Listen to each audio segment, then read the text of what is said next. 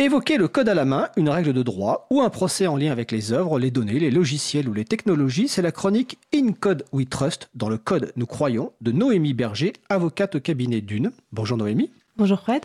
Alors aujourd'hui, tu souhaites nous parler de legal design et de legal tech. Effectivement, euh, la chronique de ce jour porte sur euh, la véritable révolution numérique ou technologique qui s'opère actuellement dans le monde du droit.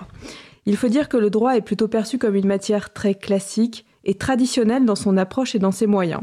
Bon, pour ceux qui l'ignorent, cette perception était en fait assez réaliste. Mais jusqu'à peu, parce qu'en effet, petit à petit, le monde juridique et judiciaire se transforme et s'habitue à l'ère numérique. Dans les cabinets d'avocats, les ordinateurs ont définitivement remplacé les machines à écrire, les grands ouvrages théoriques sont à présent numérisés et accessibles sur abonnement en ligne, les codes sont librement consultables sur Légifrance. Chez les notaires, vous pouvez signer votre acte de vente électroniquement. Devant certaines juridictions, les décisions sont même envoyées par voie électronique et vous pouvez contacter les greffes par email. En matière pénale, vous pouvez déposer des pré-plaintes en ligne. Bref, les professionnels du droit ne passent pas à côté des moyens informatiques. Mais dans le même temps, il s'est passé une prise de conscience que le droit est complexe et souvent incompréhensible pour des profanes. Pourtant, nul n'est censé ignorer la loi, aussi compliquée à comprendre soit-elle.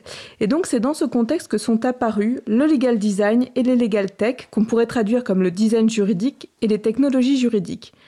S'agissant du legal design, il faut, comment pourrait-on le définir? Eh bien, on pourrait dire que c'est une manière de proposer le droit et les raisonnements juridiques de façon illustrée ou visuelle. Historiquement, c'est en 2009 que le legal design voit le jour autour d'un guide euh, illustré pour présenter en fait les droits des vendeurs ambulants à New York sous forme de dessins et de schémas. Ce guide a été créé par la designer Candy Chang et le Center for Urban Pedagogy de New York et il permettait en fait de comprendre euh, des règles qui étaient assez complexes de manière visuelle, donc adaptées à un public qui ne connaissait pas le droit. Et c'est en 2014 que le legal design est théorisé par Margaret Hagan à l'université de Stanford. L'objectif du legal design, c'est de rendre intelligible le droit par un usage de visuels, de symboles, de schémas, d'infographies. Et à terme, on pourrait même penser que le legal design va s'intégrer dans l'ensemble de nos productions juridiques, que ce soit dans des contrats, avec des repères visuels, dans des notes, avec des schémas, ou même dans des conclusions pour les juges avec des tableaux. Et donc, peu à peu, euh, le legal design prend sa place et euh, les professionnels du droit se forment à ce, à ce domaine.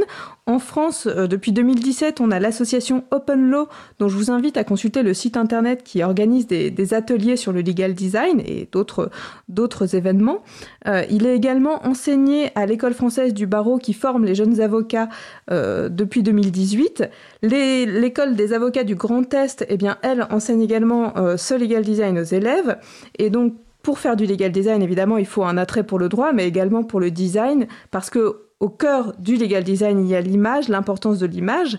Au-delà du visuel, le monde du droit est aussi directement impacté par les technologies. Et c'est là où j'en viens sur les legal tech, puisque euh, la legal tech en français, on pourrait le dire comme technologie juridique ou plutôt une technologie au service du droit.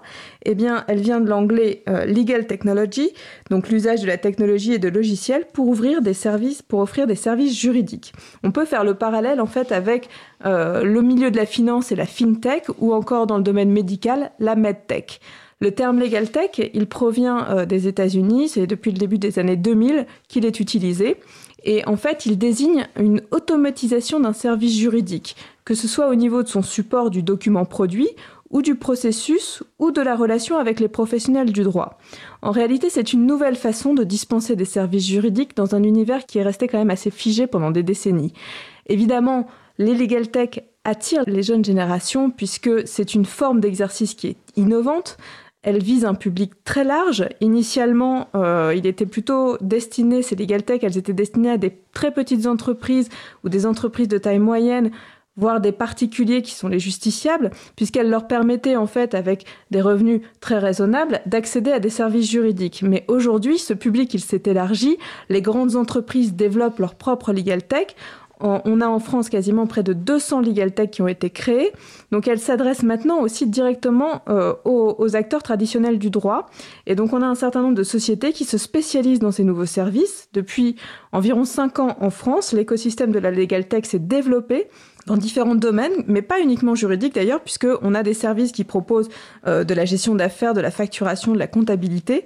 Euh, le Legal Tech permet aussi le stockage et la génération de documents. Donc on, on, se retrouve avec des plateformes qui peuvent parfois mettre en relation des clients avec des avocats ou qui peuvent fournir des outils à des particuliers ou des entreprises, leur permettant par exemple de faire eux-mêmes, de produire eux-mêmes du contenu juridique. Donc l'accès est souvent simplifié, on s'inscrit sur la plateforme, on choisit notre prestation, on paye et on exécute la prestation. C'est relativement simple et euh, ça m'amène à un sujet aussi qui est en ce moment euh, très en vogue euh, dans le milieu juridique, c'est la question du potentiel de la blockchain. La blockchain, c'est cette technologie de stockage et de transmission d'informations qui est transparente et sécurisée et qui fonctionne sans organe central de contrôle.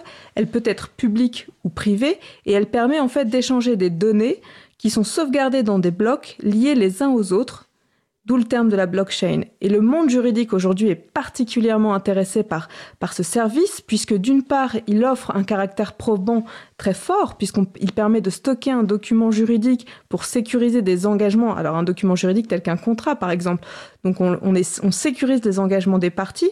En cas de litige, chacune des parties y a accès facilement et elle peut euh, démontrer quelles étaient les obligations que l'autre partie devait respecter. Et euh, le deuxième aspect qui intéresse le monde juridique, c'est la possibilité de créer des smart contracts, donc des contrats intelligents, pour exécuter automatiquement des engagements. Et donc ces, contrats sont créés directement depuis la blockchain, qui est encore une nouvelle technologie qui vient en fait euh, révolutionner euh, le, monde du droit. Alors on peut se poser la question quel est le rôle des professionnels du droit dans, dans, ce, dans, ces, dans ces innovations?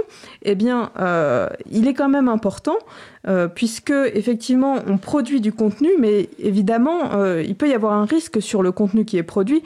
Donc D'où le fait qu'il puisse y avoir du contentieux euh, sur, euh, bah, sur ces documents qui sont faits par le biais de cette plateforme. Et c'est pour ça que l'avocat aujourd'hui a sa place en fait dans ces, dans ces nouvelles technologies puisqu'il est là quand même pour vérifier avoir un rôle de support pour vérifier que la documentation est bien correcte. Donc c'est pour ça que les avocats se forment à la Legal Tech. Euh, et donc on a euh, notamment euh, l'école française du barreau qui forme les avocats parisiens, qui a créé un lab, un espace de formation pour préparer aux enjeux en fait de cette transformation de notre de notre notre activité, notre profession. L'université Paris 2 propose également un diplôme universitaire de transformation digitale du droit et Legal Tech. Il y a un incubateur physique qui a été lancé par le barreau de Paris pour accompagner les innovations qui sont portées par les avocats. Et, euh, et c'est vrai qu'au-delà en fait de, ces services, on a en réalité euh, de nouveaux modes de compréhension du droit. Et c'est vrai que dans l'essor de ces nouvelles technologies, on voit apparaître aussi par exemple les, les domaines de gamification, c'est-à-dire en fait on voit le, le, secteur du jeu qui vient euh, se confronter au secteur juridique en septembre dernier a eu lieu la première édition de la Legal Game Week organisée par l'association Open Law et l'école des avocats du Grand Est. Donc l'objectif en fait c'est de créer des outils juridiques ludiques pour comprendre eh bien des des complexes, euh, des, problématiques juridiques qui peuvent être complexes, telles que euh, par le biais de serious game, de quiz, d'escape game. Et donc, c'est vrai que ce, ce, ce secteur est en train petit à petit de subir une révolution. Autre révolution qu'on connaît un peu, c'est la justice prédictive. C'est une notion qui est récente. Alors qu'est-ce que la justice prédictive? En fait, la justice prédictive, c'est de s'appuyer sur des algorithmes pour analyser des décisions de justice qui sont rendues par les tribunaux et donc permettre en fait de connaître des conséquences chiffrées de ces jurisprudences ou des arguments pertinents qui sont retenus par les juges. Et donc on voit vraiment qu'aujourd'hui les nouvelles technologies elles s'intègrent dans notre manière d'exercer. Euh, et ce qui est intéressant aussi, et je fais le lien avec le règlement général sur la protection des données, c'est que euh, finalement l'encadrement juridique il est quand même présent et on met des garde-fous puisque l'article 22 du, RGPD prévoit quand même que euh, doit y avoir une intervention humaine à toute décision euh, automatisée et donc euh, toute personne eh bien a le droit de obtenir une intervention humaine en cas de traitement de données à caractère personnel. Et donc là aussi, on voit quand même que toutes ces nouvelles technologies derrière elle, il y a, des hommes et que euh, on fait attention à ce qu'il y ait toujours un homme derrière. Donc, si ces sujets vous intéressent euh, et si vous souhaitez en savoir plus, se tient actuellement euh, le village des Legal Tech les 26 et 27 novembre 2019 à Paris, à la Cité des Sciences. C'est en fait un salon qui organise des rencontres, de l'information, des espaces d'exposition et de conférences pour justement eh bien faire découvrir ces nouvelles technologies qui se confrontent au domaine du droit et faire en sorte que, eh bien, ensemble, elles puissent aboutir à une meilleure compréhension euh, de, de nos domaines et de nos règles.